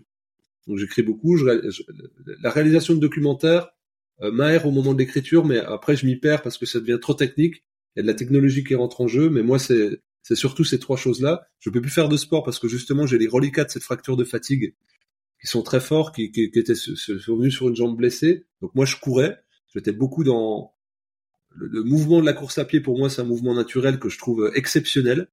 Donc je fais d'autres choses, euh, mais ça me ça ne me nourrit plus comme j'avais cet espace nourricier. Donc là je suis plutôt euh, bah, dans la posture, dans l'étirement, dans, dans, dans une espèce de choses comme ça. Donc ça va être grosso modo le jeu avec mon fils, euh, la relaxation en musique et le souffle. Euh, et puis après, ça peut être le contact avec les éléments comme la comme la nature, ce qui est un peu plus compliqué là parce qu'on est beaucoup par temps de pluie. Donc je vais surinvestir un peu ailleurs. Et donc l'élan euh, créatif, artistique, j'ai besoin de créer. Et d'ailleurs, j'avais partagé avec les équipes avec qui je travaille. J'avais dit là, je, je je je vais très mal parce que je ne crée plus. Il faut que je délègue encore plus pour revenir dans la création, sinon ça, je vais casser en fait, je vais rompre et, et, vous le voyez déjà sur mon tempérament, je suis pas moi, parce que ce point d'équilibre, je ne l'ai plus, parce que je ne suis plus créatif. J'accepte d'être dans l'opérationnel pour être créatif. L'opérationnel est au service de la créativité pour moi. Et donc là, je ça, ça, venait à un point où j'étais dans la gestion d'urgence, dans, dans, la dynamique euh, opérante, et ça me ressemblait plus. J'étais un, technicien autonome. Je dis, bah, j'agis comme un, un salarié, quoi, et pas comme quelqu'un qui a, qui a plein de projets dans les tripes qui les met dedans, qui crée des équipes, qui crée du mouvement, et puis euh, je, je, suis esclave de moi-même. Et ça, pour moi, c'était euh, insupportable. Donc du coup, j'ai tout rechangé, j'ai changé les paramètres, et donc là, je suis dans une zone intermédiaire, mais rien que de l'avoir posé, ça va mieux. Et j'arrive à me régénérer dans l'écriture, notamment d'un bouquin sur le jeu, où là, je j'y mets toute ma passion, toute ma joie. Et là, bah, ça, bah, comme là, euh, ce que je te disais, comme tu disais, quel état d'esprit ce matin, ben, ça, ça explose. Ça me fait sourire, ça me fait sourire ce que tu dis parce que j'ai vécu un peu la même chose où je me suis euh, senti emprisonné par euh, la, ma propre boîte que j'ai créée pourtant. Et, euh, et donc quand, quand j'ai pris conscience de ça et que j'ai décidé qu'il fallait que ça change, presque du jour au lendemain, j'ai de nouveau plein d'idées qui sont revenues dans ma tête. et là je me suis dit putain, en fait ça fait des mois que j'avais perdu qui j'étais. J'étais plus moi-même en réalité. Et qu'est-ce que ça m'a fait du bien, même si après, effectivement, il y a tout un temps d'inertie pour réorganiser les choses, etc., et faire en sorte que, que tout ça puisse s'exprimer correctement. Mais déjà, le fait de prendre conscience que je m'étais perdu et que je me retrouvais, oh, qu'est-ce que qu'est-ce que ça m'a fait du bien et qu'est-ce que ça m'a apaisé. Euh... Bah, la prise de conscience, je dirais, et la décision, parce qu'il y a des gens qui vont être dans la prise de conscience, mais qui ne vont pas changer, qui vont être juste, bah ouais, je suis conscient que c'est pas bien, mais t'arrives pas à basculer en mode solution. Et en fait, t'es juste dans, dans, dans, le constat, dans l'analyse, voir la sidération, et puis t'es es comme ça, t'es figé. Et moi, j'ai eu besoin de, de, signaux extérieurs pour basculer en mode solution. Donc là, c'est des gens qui m'ont dit, bah là, ça, ça va pas, quoi. Change. Et puis tu tu tiens le truc, tu tiens déjà la barre, t'es tendu, et donc pour changer, il faut que tu réamorces, sauf que ton mouvement il est pas fluide. Et, et moi, j'ai eu besoin d'un stimuli extérieur. Il y a eu l'état des lieux que j'ai pu faire par moi-même, et il y a eu à un moment donné une étape de deuil en fait. Moi, ça passe par étape de deuil souvent. C'est-à-dire que, bah, comme tu vois, tu sais, c'est un, en fait, c'est les gens qui, qui, ne, qui, ne créent pas de projet ne peuvent pas euh, sentir. Mais en fait, ça, about... quand tu es dans cette situation-là, enfin, je sais pas toi comment tu le vis, moi, c'est quand même un échec. J'ai, non, c'est l'illusion d'un sentiment d'échec. Donc du coup, tu dois faire le deuil d'une non-réalisation espérée pour pouvoir basculer dans un autre processus créatif. Moi, ça passe toujours par ça c'est pas que l'attente était trop haute, c'est qu'en fait la direction que tu as choisie, à un moment donné, t'amène ailleurs. Mais donc ce revirement-là, c'est presque comme un, un, un, échec de, de, de, la piste initiale, alors que normalement on devrait être dans, dans, un mouvement fluide comme ça, sauf que bah c'est pas la vie n'est pas aussi euh, n'est pas aussi harmonieuse que que ça quand on l'est harmonieux, enfin intérieurement. Et donc moi il a fallu se de dire non c'est pas un échec, par contre c'est un deuil. Et donc là je suis rebasculé en mode solution et il y a comme toi, les projets ont foisonné alors que j'étais plutôt à, ralentir, mais que ça se passe euh, très bien par l'état d'esprit et grâce au stimuli extérieur. Je sais pas, j'aimerais bien voir ton. c'est moi qui te pose une question. Mais est-ce que euh, est-ce que toi tu euh, quand tu bascules en, mode solution autre, est-ce que ça vient de toi ou est-ce que ça vient de, d'un stimuli extérieur à un moment donné qui, qui amène un déclencheur? Non, en l'occurrence, euh, ça, venait de moi. Alors, tu vois, euh, j'allais dire tout à l'heure, tu parlais des peurs. Euh, effectivement, on en a plein. La peur de manquer, la peur de pas être aimé, de pas être reconnu, etc. Et, et, ça a tendance à nous paralyser. Alors moi, j'ai une façon de les désamorcer qui est de prendre rapidement des décisions et de construire le plan après. Je m'engage et après, je réfléchis au plan et je fais confiance au chemin. et pour autant, j'ai beau dire ça, et ben vis-à-vis de, de, cet état de fait et du fait que ma position, etc., me convenait plus, euh, j'ai pas été capable euh, justement de passer à, la décision et à l'exécution aussi rapidement. Et donc en réalité, euh, je vois tout à fait ce que tu veux dire parce qu'il y a eu euh, toute une période de dualité où coexistait le moi fantasmé, celui vers lequel je voulais aller, où je sentais que je devais aller, et puis le moi actuel qui était totalement intriqué avec ma personnalité, avec ce moment, avec ce contexte, et dont je pensais être prisonnier. Et donc, je voyais pas de solution. Je voyais pas comment passer de l'un à l'autre. Et, et, donc, il y a eu, et donc, et donc tout ça, ça crée de beaucoup de tension parce que tu as quand même les deux qui se battent à l'intérieur de toi, euh, ton envie et la réalité. Et, euh, et donc euh, j'ai supporté euh, cette tension pendant plusieurs semaines, plusieurs mois, jusqu'à un moment où elle est, elle était peut-être trop importante. Et en fait, en fait, je te dis des bêtises parce que tu m'as demandé est-ce que c'est venu de, de l'extérieur? Et donc, il y avait déjà cette tension préexistante, mais euh, j'ai fait un call avec Nicolas Aignon, euh, qui est euh, quelqu'un que j'ai reçu sur le podcast, que, que, qui, qui m'inspire beaucoup. Et, et justement, d'où vient cette, cette idée des check-in au début de podcast et des check-out qu'on fera à la fin. Et donc, et donc, j'ai fait mon petit check-in et puis je lui parle un petit peu de cet état de tension. Et puis, et lui, il me fait le sien. Et en fait, il a l'air tellement bien, tellement aligné avec lui-même, avec ce qu'il fait, etc. Ça rayonne, tu vois.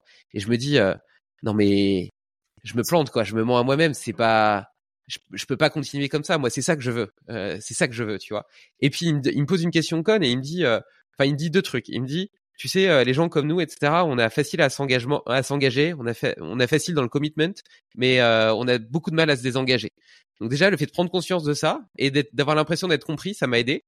Et la deuxième chose, il m'a dit qu'est-ce que tu dois changer dans ta vie pour que ce soit du kiff tous les jours, dans ton travail pour que ce soit du kiff tous les jours. Et euh, et c'est vrai que c'était, j'avais jamais vu les choses sous cet angle. C'est une question conne, hein, mais j'avais jamais vu les choses sous cet angle. Et le fait de me poser la question m'a tout de suite amené à me dire, ok, en fait, euh, la façon dont, dont, dont je travaille aujourd'hui, dont je vis aujourd'hui, me convient pas. Euh, maintenant, il faut que je trouve une solution. Et le fait d'ouvrir cette porte, parce qu'avant, je me disais, ça va pas, mais il n'y a pas de solution. Je, je tiens bon, je serre les dents jusqu'à ce que je vende ma boîte, etc. Et tandis que là, j'ai juste, j'avais pas la solution, mais j'ai ouvert la porte. Et le fait d'ouvrir la porte la nuit, j'ai pas dormi de la nuit. Euh, Il y a plein de trucs qui sont arrivés dans ma tête et je me suis dit bon bah je sais pas comment, mais j'ai trouvé une solution. Et en fait, petit à petit, euh, bah, j'en ai parlé à mes associés. Après, euh, un peu plus tard, j'ai réorganisé ma boîte. Après, j'en ai parlé à mes investisseurs et ainsi de suite. Et au final, voilà, c'est un processus qui a mis du temps. Mais dès que j'ai ouvert la porte, dès que je me suis permis d'envisager une autre solution et que j'ai pris conscience du fait que ça m'allait vraiment pas, et ben les choses se sont fait petit à petit naturellement. Ah, je vois ce que tu veux dire. C'est cet état d'esprit, comme tu dis, du stimuli extérieur à un moment donné qui vient à un instant T. Peut-être qu'on te pose la question deux semaines avant, tu peux pas l'entendre. Ouais, c'est ça. C'est-à-dire la, la, synergie du, euh, du stimuli extérieur et de l'activité interne que tu as qui à un moment donné crée une étincelle. Il y a des choses moi qu'on m'a dit, qu'on qu'on participait à des prises de conscience qu'on m'avait déjà dites, que j'avais déjà entendu, que j'avais déjà ruminé. Mais au moment où ça a été exprimé, la façon dont ça a été exprimé, par qui ça a été exprimé, c'est venu faire mouche. Et moi, c'est pour ça que la, mise en lien pour moi est essentielle. C'est-à-dire que tu ne peux pas grandir sans l'autre. C'est-à-dire des fois tu te dis, le, le, ouais, il s'est fait tout seul, tout. C'est pas possible en fait. Parce qu'à un moment donné, tu auras la confrontation de d'un état d'être et des fois juste sur un regard, tu vas tu vas obliquer. Euh, juste sur une expression de visage de quelqu'un, tu vas tu vas tu vas changer.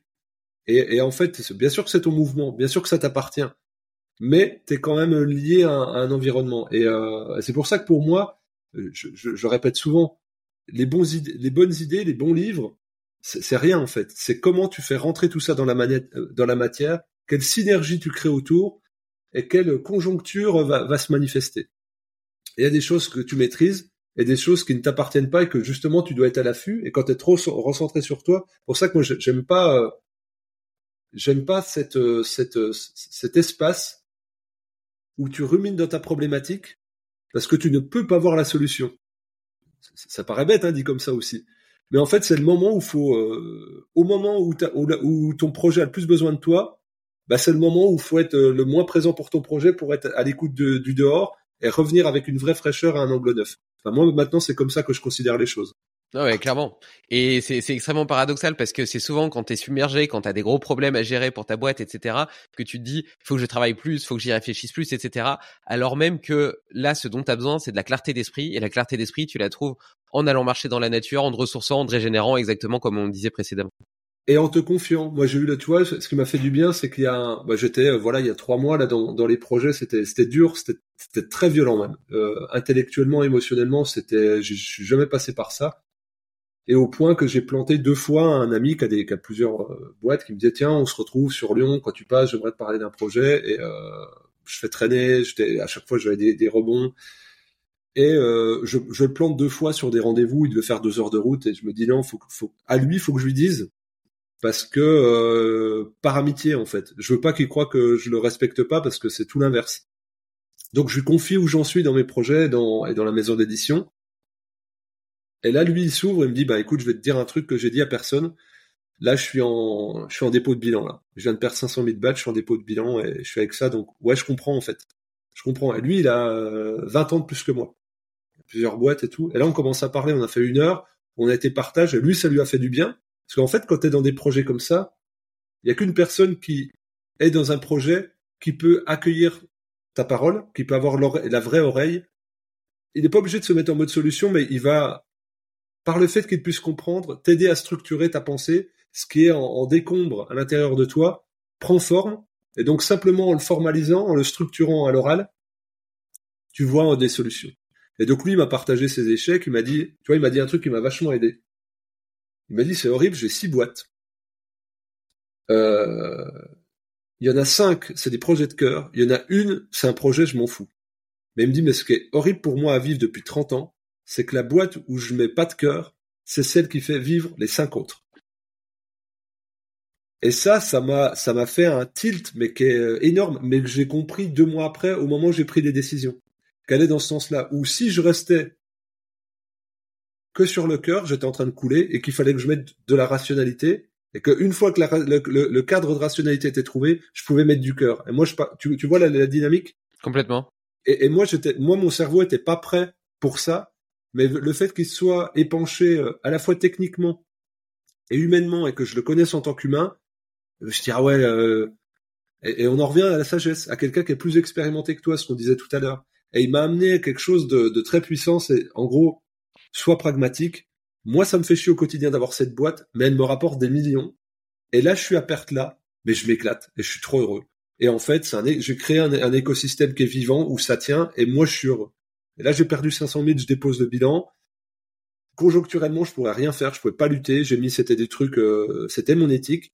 Ça a pas tenu par rapport à un contexte. Bon bah, ça, me fait mal, c'est douloureux, mais grâce à cette boîte dans laquelle je mets pas de cœur, eh ben ça met, ça met pas en péril les quatre autres. Et, euh, et donc il y avait à la fois du pragmatisme, à la fois du désabus, mais un désabus qui est qui est beaucoup plus grand que son euh, que ce qu'il avait construit lui, qui est presque un regard sur la vie. Que euh, bah y a des fois tu dois aller, euh, il y a des fois tu œuvres, c'est-à-dire avec le cœur, avec l'intention, puis il y a des fois tu es, dans une forme de labeur, et c'est d'arriver à te mettre au service de ce labeur-là pour y trouver de la, conscience et une voie de sagesse. Et moi c'est ça que je suis en train de bah, de découvrir, de de faire des choses qui a priori n'était pas la zone d'expression de mon cœur, mais que en fait je peux y mettre du cœur et que ça, dans cet écosystème, ça fait un sens complet et que c'est une, une pierre fondamentale pour la base de, de la structure que je suis en train d'ériger. Bon Fabien, ça me va pas du tout ce que tu me dis là, parce que parce que moi, à l'inverse, tu vois, ça fait euh, dix ans, euh, enfin même plus euh, que, que je suis entrepreneur, j'ai toujours créé des boîtes et plutôt par opportunité, euh, par envie, ambition, etc. Et, et maintenant, je suis plutôt sur ce switch vers le cœur, justement. Et, euh, et donc, euh, j'espère qu'il soit quand même possible, et j'ai envie de croire que ce soit possible de, de, de mêler euh, justement. Bah oui, parce que c'est ce qu'on est en train de partager. En fait, on était, on, tu vois, nous, on, on, est en train de faire ça, tu vois. Et, d'ailleurs, c'est marrant qu'on fasse le podcast à ce moment-là. C'est justement, on se croise à cet endroit-là. parce que moi, en fait, quand tu, je t'ai pas coupé la parole tout à l'heure, tu as dit, ah ben moi, je suis quelqu'un d'ultra rationnel, cartésien, et je vais vers le cœur. Pour moi, il n'y a pas plus grand croyant que le, le plus féroce des athées. Tu vois ce que je veux dire? Oui, tout à fait. Donc, forcément, qu'il y a un truc, t'as, on a, t'as forcément un truc dans les tripes. Après, vu que t'as cette base rationnelle structurante, et puis comme tu disais, où tu vas sur l'opportunité, eh ben c'est ça qui va faire que tu vas pas te cramer les ailes. C'est ça qui va qui va faire mmh. durer. Alors qu'à l'inverse, moi, j'y vais le cœur déployé, ouais, j'y vais et tout. Puis là, je me dis, mais putain, mais c'est c'est c'est c'est con quoi. Même là, tu vois, je me, je me remets dans un projet, c'est c'est, je dis, mais ça a pas de sens. Et donc tu retombes sur tes pattes sur comment. Mais moi, j'ai besoin de gens euh, comme toi en fait. C'est pour ça que dans, dans les équipes que j'ai, j'ai que des gens qui sont à l'opposé de mon tempérament. Parce que je sais que je suis trop euh, feu, je suis trop sur. Et puis il faut, faut il faut me canaliser. Donc je mets des garde-fous. Je mets des garde-fous avec des gens qui sont dans la même conscience que moi, qui ont la même humanité que moi, si je dois traduire ce mot-là. Par contre, qui ont un, un qui, qui sont, qui n'ont pas le même tempérament que moi. Et donc, forcément, si toi, dans tes équipes, t'as des gens qui sont posés et tout, qui te connaissent, on va dire, ouais, ouais, David, je comprends, mais, euh, tu vois, ils vont, ils vont te freiner et t'iras pas te cramer les ailes. Mais en fait, on est dans ce, dans ce, dans ce recherche de mouvement et d'amplitude. Il faut forcément qu'on tape les bords du cadre pour pouvoir le définir. C'est indispensable. Donc, toi, ce, ce, ce mouvement que tu es en train d'opérer, forcément que tu vas, forcément tu vas te faire mal à des endroits. Mais c'est la logique d'apprentissage. Je sais pas quel âge t'as. 32. Voilà, on est hyper jeune. Enfin, toi encore plus. Moi, j'ai 42. Je m'estime très, euh, encore très neutre, tu vois, par rapport au, tu vois, là, par exemple, j'achète des choses sur le Bon Coin parce que j'ai un, gros projet. Euh, j'en parle pas à l'antenne parce qu'il va, ça sera sur 2024. C'est vraiment un très gros projet. Donc, j'ai besoin de machines très spécifiques, très coûteuses. Et donc, euh, c'est sur le, sur le, sur le Bon Coin. Et là, je rencontre des gens qui, arrêtent leur boîte, 70, 75 ans. Et donc les mecs sont sympas. Ils disent, ah, t'es jeune, tu fais ça. Putain, t'es un peu, euh... tu sais, vois. Euh, et puis ils partagent. Et là, du, coup, c'est d'une richesse euh, incroyable. Et c'est-à-dire, je me nourris de ça. Je me nourris euh, beaucoup, beaucoup de ça. Et, je, me rends compte que du coup, c'est comme si ça leur ravivait le, feu qu'ils avaient, mais 50 ans en arrière. Tu vois ce que je veux dire? Et que ce peut-être ce qu'ils auraient perdu. Et donc, et, je vois qu'ils essayent de me pense à ça, hein, sois vigilant là-dessus. Hein. C'est ça qui est important. Hein. Tu vois, ils te, transmettent. Et puis, d'accord, ouais, ça me conforte. Putain, j'ai un angle mort là-dessus, faut que j'y aille. Et je pense qu'on est euh, là-dedans et qu'on en recherche d'équilibre et que euh, d'où le fait du, du ce que j'entends, hein, ce que tu, c'est beaucoup de mentorat hein, par lequel tu passes quelque part aussi. De, de, de, parce que tu, me rapportes des, des, discussions que tu as eues avec des gens, c'est un espèce de ouais ouais, ouais non non mais soit soit assumé soit pas assumé. En gros c'est c'est ça. En fait en fait pour pour être je, dis souvent que Test Project a changé ma vie et c'est vrai. Euh, je suis je suis l'opposé de celui que j'étais euh, il y a il y a quelques années euh, à tout niveau. Tu vois j'ai justement tu parles de tu parles de ces deux opposés etc. Euh, euh j'ai j'ai eu une tendance à un moment à avoir des semaines de 80 heures, à boire beaucoup trop, à consommer de la cocaïne, etc. et une hygiène de vie déplorable. Et puis aujourd'hui, euh, je suis vraiment à l'opposé de, de, de, ça dans, dans cette euh, exploration de, du potentiel humain, mais aussi euh, la conscience, parce que quand tu quand, quand, quand tu fixes entre guillemets les bases de la pyramide, bah, quelque part, ça te permet aussi de t'élever d'une certaine façon en tant qu'humain. Et donc justement, cette découverte du cœur, etc., c'est venu aussi de, de, de, rencontres, d'expériences. Tu as, as, cité tout à l'heure Maurice j'ai été faire du yoga Tumo. j'ai eu des expériences aussi un peu plus on va dire spirituel, je sais pas si c'est le mot, mais euh, type ayahuasca, psilocybine, etc. Euh, enfin, j'ai exploré plein de choses tout azimut et en fait, euh, c'est une, une somme d'expériences, de rencontres, de découvertes, de réflexions aussi personnelles qui petit à petit m'ont amené à réfléchir complètement la courbe de ma vie, tu vois, mais vraiment complètement. Et d'ailleurs, d'y perdre au passage, ben euh, un alignement avec ce que je faisais, euh, des amis, etc., qui me reconnaissaient plus parce que bah, j'étais vraiment quelqu'un de totalement différent, tu vois. et, et d'ailleurs, et, et, je, reviens, ça, m'y fait penser un petit peu quand tu disais. Ouais, moi j'ai ce tempérament-là, je le sais, donc j'ai que des gens dans ma boîte qui sont à l'opposé de moi-même. Euh, moi j'ai vraiment cette vision d'un organisme, d'un organisme vivant, tu vois, une boîte. Et, et donc chacun est, est responsable et entrepreneur au sein de cet organisme dans son champ de compétences. Et en fait toi tu es simplement potentiellement le chef d'orchestre de tout ça. Mais chacun a son, propre sa propre autonomie mais ses, ses forces ses ambitions euh, au service de, de, ce tout commun où euh, ben les faiblesses de l'un sont compensées par les forces de l'autre et ainsi de suite tu vois. Et j'ai même la même vision avec mon couple tu vois avec ma femme.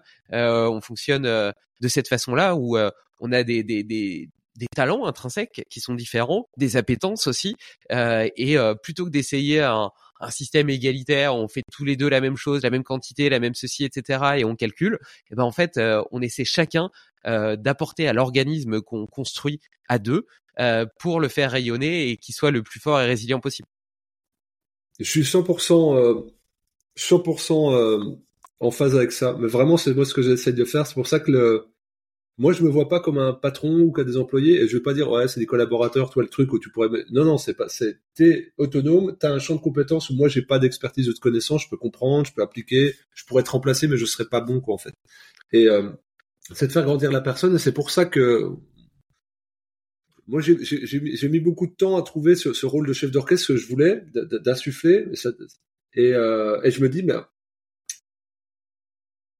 c'est vraiment cette notion d'organisme vivant où la personne, elle est déjà autonome dans son savoir, son application, elle est déjà euh, entrepreneur d'une certaine manière. C'est pour ça qu'Exuvie, c'est des gens qui viennent s'y ressourcer aussi. C'est-à-dire qu'ils ont euh, une activité, ils ne dépendent pas d'Exuvie et ils viennent y apporter puis y trouver quelque chose qu'ils n'ont pas ailleurs.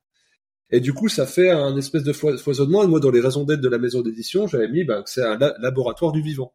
Je voulais justement que les gens viennent expérimenter.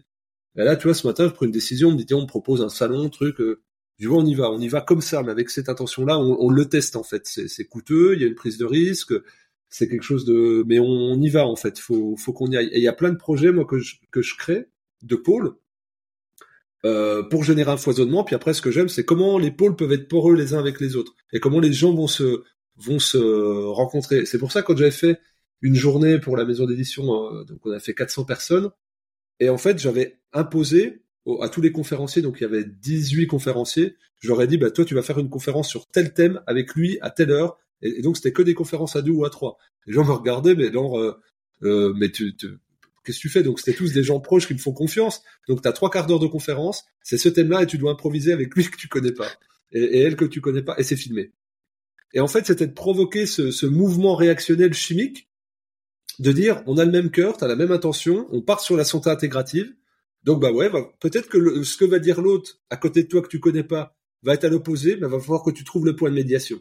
Mais c'est ça qui est J'ai adoré, j'ai adoré ça. Et le soir, c'était de dire, on se retrouve tous chez moi, on fait la fête.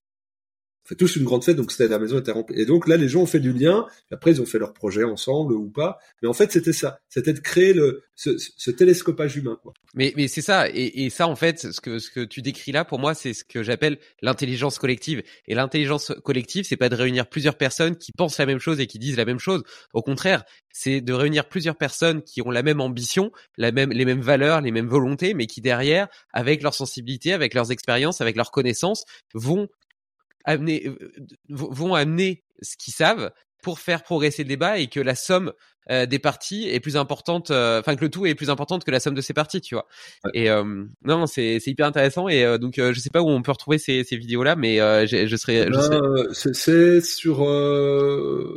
Bah on a on a fait ouais. On... Tu me donneras les liens, je les mettrai dans l'article. Ouais, je les mettrai parce que c'est c'est c'est en plus je l'ai mis en enfin voilà c'est en accès libre. Et donc, ouais, je les, partagerai. Donc là, c'est huit conférences sur la santé intégrative de, de, de Ponte, hein. euh, médecin, psychologue, euh, enfin voilà. Et donc, euh, j'ai secoué et c'était Enfin voilà, c'était c'était vraiment des scientifiques, des, des, des philosophes. Hein, c'était et moi c'est ça que j'adore en fait. C'est ça que j'adore. On mettra. je, je, mettrai tous les liens dans l'article lié pour que les auditeurs puissent retrouver. Et tu me feras penser aussi après le podcast. Tu me donneras ton adresse. Je t'enverrai un livre qui s'appelle Le Petit Livre Rouge de la Source, qui à mon avis euh, te, te parlera.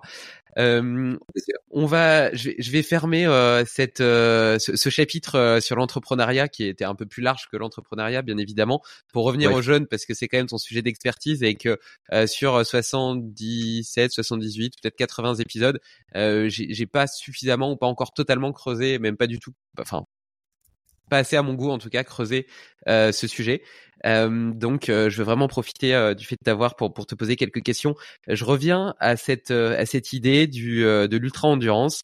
tu disais ouais ça peut être chouette de faire d'adopter un régime cétogène plutôt que de faire une charge glucidique, d'adopter un régime cétogène pendant les jours précédant la compétition et après tu fais ton ultra trail euh, et potentiellement t'as pas besoin de manger. Donc euh, tu, tu manges rien? Pendant pendant si tu fais 100 km par exemple, tu manges rien ou tu manges quand même des trucs euh, des, des produits lipidiques genre olifat ce genre de choses? Voilà, c'est ça, plutôt plutôt des plutôt des voilà des des, des oléagineux ou des ou des pâtes un petit peu graisseuses. Donc moi je parlais vraiment d'un marathon. Après sur un effort en fait qui est extraordinaire, tu sors de la zone de l'ordinaire, là tu es vraiment sur quelque chose qui est intellectuel. T'as pas besoin de faire ça, c'est pas un mouvement naturel de faire ça. C'est dans, dans, l'expérience et la transcendance. Donc là, oui, tu auras besoin d'un apport, euh, d'un apport externe. Mais en fait, quand j'ai pris l'exemple du, marathon, pour beaucoup, c'est le, le graal à atteindre. Et donc, ça demande un, effort d'entraînement, une grande préparation diététique. Donc, bien sûr, faut entraîner ton corps, mais en fait, ta physiologie, elle est prête. Tes, tissus, tes poumons doivent être entraînés, ton cardio aussi, mais, mais euh, ta physiologie, elle est, elle est ok avec ça. Donc c'est surtout ça le message que je veux transmettre. Et puis après, bah, c'est c'est d'avoir euh, c'est d'avoir. J'avais sorti un livre sur le triathlon euh, euh, avec préfacé par Frédéric Van Leer, donc champion Ironman. Donc là où il y a toute une étape d'entraînement, tu as des nutritionnistes dedans. Donc là, bien sûr, tu un accompagnement rationnel, mais à un moment donné, la connaissance physiologique va faire que tu peux te suffire à toi-même par l'expérience du jeûne. Mais il va falloir connaître et dompter sa physiologie. Et en fait, quand tu passes par le jeûne préalablement à la compétition, tu vas te confronter à, ben, on parlait de peur du manque d'un point de vue structurel, mais la peur du manque peut, être ressentie comme une émotion sur la nourriture. En fait, on a un rapport extrêmement émotionnel à la nourriture, et le livre que je suis en train de, décrire sur le jeûne, il est beaucoup basé sur les émotions et le sentiment, plus que sur la physiologie, parce qu'en définitive, une fois que tu as compris le fonctionnement physiologique, tu sais que quasiment toute la population peut jeûner, à de quelques exceptions près. Par contre, est-ce que mentalement et émotionnellement, tu es apte à jeûner. Et ça, c'est autre chose. Tous les troubles du comportement alimentaire, tout le jeu que l'alimentation euh, doudou représente pour compenser et tamponner des émotions, c'est énorme. Euh, tu tu tu tu t'anesthésies avec l'alimentation. Donc si tu t'entraînes pas à te priver d'alimentation, si tu te découvres pendant l'expérience euh, physiologique poussée comme une course à pied intense, bah tu vas dégoupiller émotionnellement et tu vas te saborder en fait parce que tu vas découvrir ça. Donc moi ce que je dis aux gens c'est de de s'entraîner déjà de, jeûner sans effort physiologique. Et ensuite, quand tu fais des efforts physiques d'entraînement, de t'habituer à faire le jeûne pour arriver sans ces peurs-là, sans ces appréhensions inhibantes-là, au moment d'une compétition, par exemple. Donc ça demande à, ce que le, mental et les émotions lâchent, là où peut-être euh, on, a une zone d'aveuglement euh, très forte. Tu sais, euh, il y, a, quelques années, euh, je pesais 70 kilos. J'en fais 80 aujourd'hui. donc, je me suis mis à faire de la muscu, de la force, même si j'ai toujours eu cette idée, cette envie d'être un athlète hybride, un peu polyvalent. Donc, j'ai toujours essayé d'équilibrer un petit peu les différentes sollicitations que, que, que j'imposais à mon corps. Je dis imposer alors qu'en réalité, c'était plus un plaisir, mais soit. Et donc, alimentation très glucidique où je mangeais quatre fois, quatre cinq fois par jour à fond. Et tu vois, en fait, t'es tout le temps en train de digérer et, et tu comptes tes, tes et ça m'a apporté plein de choses parce que j'ai compris ce que je mangeais. Maintenant, j'ai une sorte de calculatrice dans la tête et euh, quand je prends un aliment, je, sais ce qu'il y a dedans entre guillemets en termes de macro en tout cas. Et puis même un petit peu grosso modo euh, en micronutriments. Et, euh, et puis après, dans, dans, cette exploration, bah, j'ai évolué, puis j'ai testé un petit peu le, paléo, le cétogène. maintenant, je suis plutôt sur une alimentation low carb. Et c'est marrant parce que tout à l'heure, je te disais, Ouais, enfin moi c'est des questions que je reçois souvent euh, et j'ai cru à un moment que par exemple faire du jeûne intermittent c'était incompatible avec le fait de faire du sport parce que euh, comment est-ce que tu manges suffisamment dans une fenêtre euh, d'alimentation réduite? Et pour autant avec du low carb en réalité d'ailleurs sans compter mes calories, c'est ça qui est assez marrant et paradoxal, j'ai extrêmement facile à manger 2000 ou 2800 ou 3000 calories avec deux repas parce que bah, déjà les, les, les les lipides sont beaucoup plus riches en calories. Euh, ouais. un, gramme, 9 kilocalories. Euh, et puis, euh, et puis en plus, je pense que génétiquement aussi, je, les je métabolise bien les graisses, donc je me sens pas lourd. Donc en mangeant comme ça, j'ai une énergie qui fluctue moins, donc je mange que deux fois par jour. J'ai une énergie qui fluctue moins, euh, je me sens pas lourd. Au final, j'arrive à maintenir mon poids, enfin en tout cas le c'est pas un objectif euh, sacro sacro-saint, mais à maintenir une certaine masse musculaire, etc., tout en m'entraînement en endurance. Enfin, je me sens bien, tu vois, je me sens équilibré. Et, euh, est ce que tu partages là sur le fait de, en fait, physiologiquement, t'es adapté à courir à jeun, t'es adapté à faire tout ça. Bah, je le ressens pleinement. Tu vois, je peux partir courir. Là, euh, j'ai pas mangé ce matin, je peux partir courir une heure. Euh, je vais, je vais, je vais sentir aucun problème. Et, et d'ailleurs, je me suis, euh, j'ai eu envie là, de, en plus du jeûne intermittent, une fois par semaine, de me faire un petit, un petit jeûne de 24 heures. Euh, et, et tu parlais de peur tout à l'heure, et je vais pas dire j'avais de l'appréhension parce que je voyais plutôt comme une exploration, mais je me demandais quand même ce que j'allais ressentir. Est-ce que je vais ressentir à la fin Est-ce que ça va être difficile, etc. Et j'ai été extrêmement surpris de m'apercevoir qu'en réalité, euh, ben je, je je ressentais rien de, de, de, de difficile en fait parce que bah, déjà au final ça, ça, ça, ça, ne supposait que supprimer qu'un repas euh, puisque j'en mangeais déjà que deux par jour donc en en supprimant un j'étais à 24 heures. Et puis ensuite parce que grâce à cette alimentation plutôt low carb euh, ou cétogène euh, et ben naturellement j'ai une lipolyse qui fonctionne bien euh, et donc euh, et donc et donc en fait c'était facile. Bon après j'imagine que quand tu rentres sur des jeûnes un petit peu plus longs euh, c'est différent. Mais mais voilà, c'était juste pour euh, euh, relier avec ces croyances limitantes et cette pensée euh, du sportif qui se dit j'ai besoin absolument de mon gel ou il faut que j'ai tant d'alimentation à l'effort ou il faut que j'ai telle répartition de mes macros sur ma journée sinon ça va pas aller telle quantité de protéines etc. Je pense que c'est important d'avoir quand même de grosses enfin des bases parce que sinon tu peux faire des erreurs nutritionnelles qui peuvent être préjudiciables si tu as une activité sportive assez assez importante en volume hebdomadaire parce que ça reste un stress mais euh, que pour autant euh, eh ben euh, euh, le corps est capable de beaucoup plus que ce qu'on pense. Bah, tu, tu, tu, regardes typiquement euh, la, certaines zones comme l'Afrique ou l'Asie où tu as des personnes qui sont extrêmement toniques, athlétiques, endurantes et avec un bon système immunitaire, mais qui n'ont pas un bon équilibre nutritionnel. T'en as beaucoup, hein. Et, euh, et, là, du coup, ça te, ça te commence à te poser des questions. la dentition est bonne, les fibres musculaires sont bonnes, euh, les, les, analyses sanguines sont bonnes, et il n'y a pas toute la, à la fois la connaissance ni la disponibilité euh, euh nutritionnelle pour aboutir à ce résultat-là. Donc, ça montre que le, le corps a un, un, potentiel euh, incroyable et que si on, si on est dans la surcodification, par exemple, le mouvement, moi je m'intéresse beaucoup euh, à la connaissance du milieu de la musculation. Pas la musculation en elle-même, parce que ce sont des gens qui s'entraînent à l'extrême tous les jours, ils sont au point de rupture tout le temps. Donc, s'ils n'ont pas la bonne connaissance sur les oméga 3, s'ils n'ont pas la bonne connaissance sur les macros euh, globalement, ils se rompent, ils pètent. Et donc, c'est une acquisition de connaissances, une transmission aussi par l'expérience sur des dizaines d'années, qui fait que moi, quand j'ai commencé à étudier les, acides gras, il y a 15 ans, bah, j'ai été sur les, les, forums de muscu, quoi. Parce qu'ils avaient des, ils te faisaient une synthèse internationale que, que les meilleurs chercheurs en nutrition n'avaient pas. Parce que c'était que des tarés, des passionnés qui étaient omnubilés, qui étaient monomaniaques de ça. Et moi, ils m'ont fait gagner un temps euh, incroyable. Sauf qu'aujourd'hui, par l'hyperprolifération de cette mode de la musculation, enfin de ce mouvement plutôt, euh, euh, tu arrives à voir des choses, des courants de tous les niveaux et te dire putain le mec il fait à l'inverse, il a les mêmes résultats, comment c'est possible? Et donc c'est ça que je trouve très beau, c'est ce foisonnement des possibles. Et après tu redeviens, tu reviens dans quelque chose qui est très naturopathique et que en définitive la, la, la, la musculation a aussi abordé, mais n'a pas poussé le curseur encore assez loin, je trouve. C'est les différences endocriniennes, les différences de profil, les différences, bah, les, ectomorphes, les, euh, voilà ce que nous en naturopathie euh, on, va on va analyser comme sanguin, bilieux, euh, etc. Et là, du coup, tu, tu vas te rendre compte que tu vas voir, tu vas aller vers euh, d'une connaissance globalisée à quelque chose qui est très singulier. Et moi, je trouve ça euh, merveilleux que les gens se mettent justement au, au sport et découvrent les cétogènes. D'ailleurs, on me posait la question sur le régime ancestral, et en fait, ça fonctionne. Et c'est pas des fois ce que tu vas mettre, mais ce que tu vas être capable d'enlever. Et en fait, c'est des aliments nocifs que tu vas pas mettre qui vont plus être la clé que ceux que tu vas mettre. Ce que tu as trouvé euh, exactement. Et des fois, c'est par euh, la,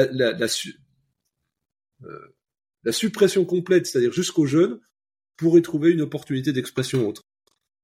Euh, écoute Fabien, tu m'as dit que tu avais une obligation là euh, dans dans dans trois quatre minutes. Euh, Il me reste encore un tas tas de sujets à aborder. Je vais les je, je, vais les donner un petit peu en pagaille, mais donc ce que ce que ça signifie, c'est qu'il faut que tu reviennes rapidement pour qu'on puisse euh, terminer ce podcast parce que là on est qu'à la moitié. Euh, donc je, je, les balance hein, sur sur le jeûne en tout cas déjà. Euh, justement, en quoi est-ce que, par exemple, pour un sportif, le fait de faire une fois par semaine euh, ou une fois par mois de temps en temps un jeûne peut l'aider à recycler, nettoyer, etc. Et en quoi est-ce que les deux peuvent être compatibles?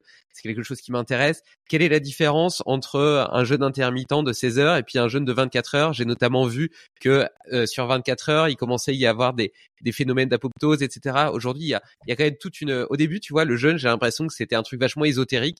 Et maintenant, avec cette euh, science de l'anti-vieillissement, les Brian Johnson, etc. Euh, et ben, ça devient un truc. Walter Longo qui a fait un boulot énorme sur en gériatrie quoi là-dessus. Ouais voilà, bah, ça, ça, devient ça devient vraiment hype en mode euh, c'est un outil qui permet euh, de diminuer mm. la sénescence, de vivre plus longtemps et donc j'ai l'impression qu'il se passe quelque chose de particulier après 22, 23, 24 heures de jeûne qui se passe pas après 16 heures de jeûne. Euh, tu as parlé de musculation. Euh, de façon assez paradoxale, il y a des pratiquants euh, qui font du jeûne et qui perdent pas de masse musculaire, probablement parce que on voit un effet anabolique, un effet anabolique. On voit, ouais, on voit une production accrue d'hormones de croissance. Comment est-ce que comment est-ce que tout ça s'orchestre et, et voilà comment on peut en profiter? Euh, Qu'est-ce qu'il y avait d'autre? Euh, Ouais, le, potentiellement, donc tu en as un petit peu parlé de, du régime low carb cétogène, peut-être pour rentrer dans le jeûne et pour sortir du jeûne, euh, de telle sorte à ce que l'entrée soit peut-être plus facile et puis que la sortie euh, restait un petit peu en état de cétose un peu plus longtemps parce qu'on sait que la cétose est une espèce de marqueur cellulaire qui stimule les sirtuines, etc. Donc euh, il y a des choses à aller creuser de ce côté-là. Euh, le jeûne et la maladie, parce que le jeûne participe à régénérer euh, un petit peu le système immunitaire. Donc, euh, est-ce que quand on est malade ou enrhumé, on aurait peut-être intérêt pendant deux trois jours à, ne pas manger? Et puis enfin, une, une question peut-être un petit peu plus entre guillemets philosophique entre cette opposition entre AMPK et mTOR. AMPK qui est un petit peu la voie de la survie mais qui est associée à la longévité et mTOR qui est plutôt la voie de la croissance et associée à la vie intense. Et est-ce que tu vois le jeûne intermittent quelque part pourrait être et donc là, là, on part sur un truc, euh, on s'avance. C'est très métaphysique. Et moi, ça m'est venu. C'est hyper intéressant que tu as. Moi, ça, ça a mis du temps à venir cette réflexion-là. Donc là, il faudra qu'on prenne du temps là-dessus parce que moi, c'est un, c'est quelque chose que je creuse depuis un an et demi seulement, que que en fait, j'observais, mais que j'avais pas pris à sa juste mesure. De la même façon que les toxines sont essentielles à la vie. C'est-à-dire, tu sors de la dualité. Comment tu sors de la dualité pour pouvoir comprendre d'un point de vue métaphysique le fonctionnement du vivant.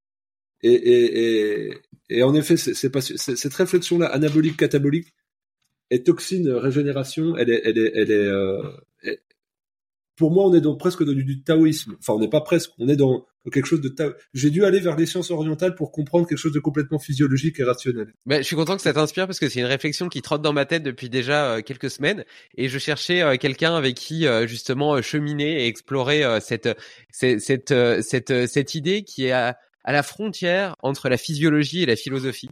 Euh, et donc, euh, voilà, donc tu vois beaucoup de sujets abordés. Et puis en plus, il y a mes petites questions de fin que je pose après à tous mes invités. Donc tu vois, on a vraiment un gros programme. Donc il faut que tu me. Bah, avec Joe, j'ai beaucoup aimé déjà cette heure et demie ensemble. Donc euh, avec grand grand plaisir pour euh, pour faire la suite bah, très vite quoi. Ouais, on essaie de. Je vais je vais t'envoyer deux trois créneaux. je te libère. Merci Fabien. J'ai vraiment pris énormément de plaisir à échanger avec toi et de faire ta connaissance. Toi, puis ça me met dans dans ce mouvement. Là, je suis bah j'ai une obligation bah, par rapport à ce gros nouveau projet. On en parlera en off. Je pense que ça te voilà, ben, merci, euh, merci de cette première partie d'échange. T'as une minute pour bah, faire un check-out? Pour me dire dans quelle énergie tu te sens maintenant? Ouais, j'ai une minute. Ben vas-y. Euh, donc du coup, le eh check-out, c'est que tu me dis dans quelle énergie t'es maintenant. Eh en fait, si tu veux, dans, mon environnement, euh, je, je côtoie peu de d'entrepreneurs rationnels comme tu peux l'être, et moi, ça me fait du bien parce que je suis là-dedans en ce moment. Donc, je suis très content d'avoir eu cette discussion parce qu'il y a plein de points de de convergence. Toi, ce que tu partages aussi, c'est vraiment des réflexions mais très intenses. Là, on parlait d'un aspect de, métaphysique euh, physiologique. Et ben dans tout ce qui est entrepreneuriat, des fois, tu te sens tout seul en fait. Tu te sens tout seul avec ton, ta conscience, tes limites, euh, ton envie, ton besoin, tes peurs, euh, le cœur grand déployé mais qui peut se fracasser sur le réel. Et donc, ça m'a fait. Enfin, je suis très content parce que c'est c'est des dynamiques excessivement actives en ce moment. Et de pouvoir les structurer à l'oral avec toi et dans le partage, bah ça me euh, bah ça m'a fait euh, beaucoup de bien et un grand plaisir.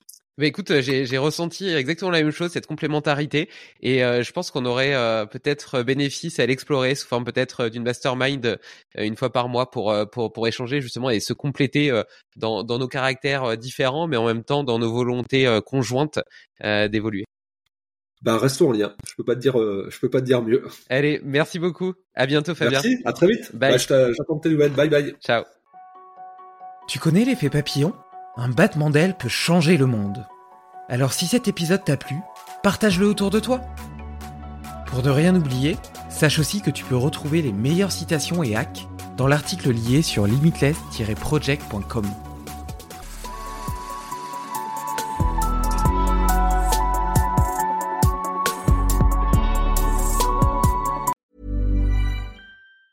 As a person with a very deep voice, I'm hired all the time for advertising campaigns. But a deep voice doesn't sell B2B, and advertising on the wrong platform doesn't sell B2B either. That's why if you're a B2B marketer, you should use LinkedIn ads. LinkedIn has the targeting capabilities to help you reach the world's largest professional audience. That's right, over 70 million decision makers all in one place. All the big wigs, then medium wigs, also small wigs who are on the path to becoming big wigs.